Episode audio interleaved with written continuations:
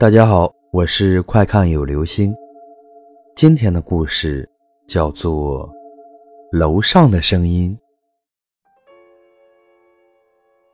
能租到这个公寓，是因为一个师哥的介绍。虽然这公寓很旧，但还是很合我的心意。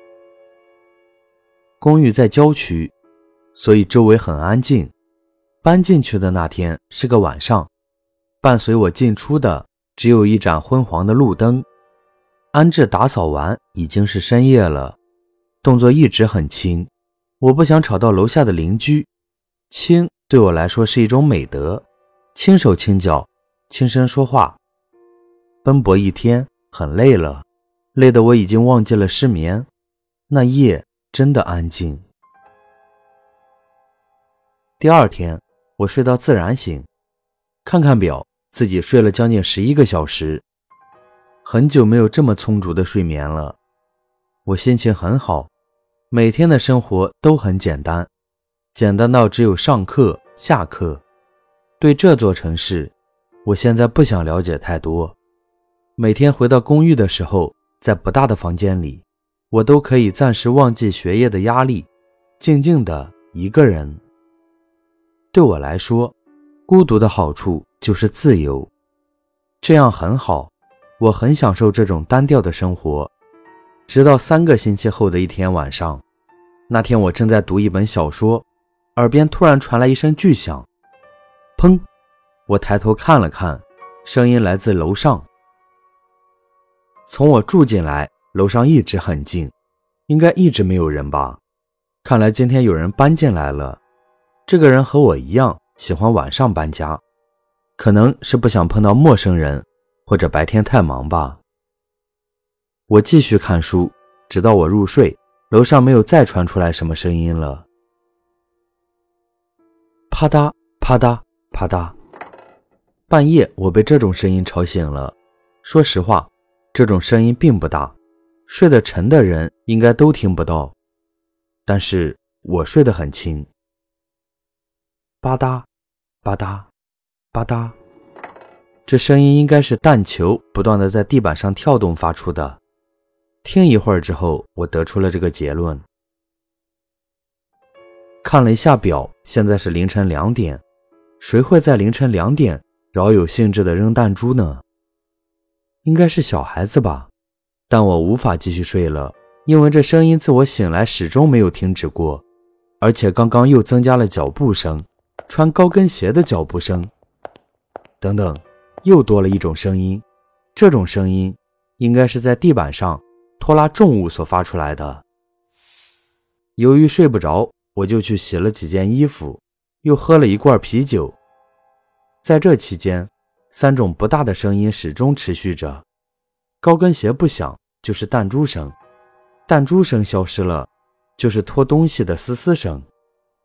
声音停止的时候，手表上的指针。正好指到三点，好像整整持续了一个小时。第二天上课时，同学小燕说我气色很差，我笑了笑。昨晚楼上有人搬家，我揉着带血丝的眼睛对她说。第二天晚上我睡得很好，没听到任何声音。第三天、第四天也是。第五天是周末。放假下雨，我在家里窝了一天，一整天除了雨声，我没有听到楼上传来的任何声音。奇怪，楼上的人既然已经搬了进来，为什么会整天一点声音都没有呢？但马上我就觉得自己的这个想法很蠢。既然是周末，人家当然有理由不在家了。我第二次被楼上的脚步声吵醒是十三号。距离上一次正好是一周，这次没有了弹珠声，只有高跟鞋和拖地声，又转了一个小时。后来我习惯了，不会被这种声音吵醒了。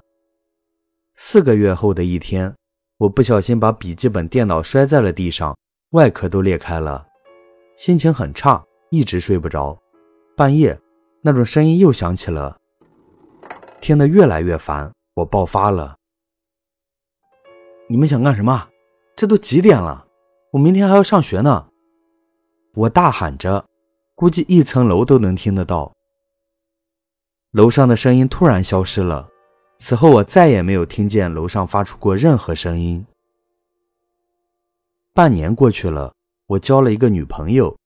一天，我们玩到很晚，送她回家之后已经是半夜了。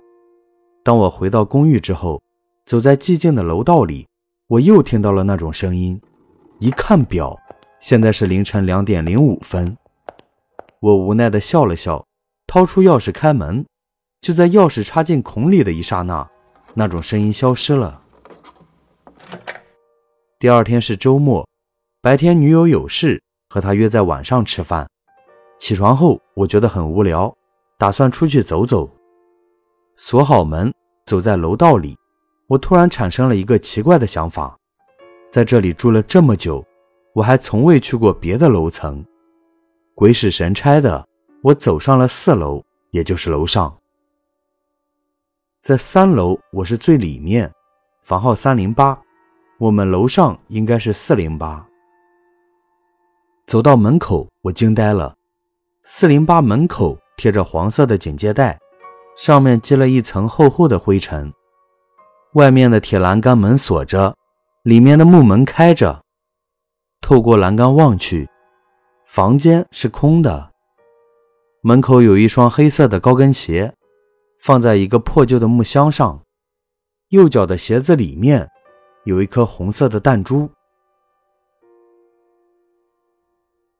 好了，这就是今天的故事。楼上的声音。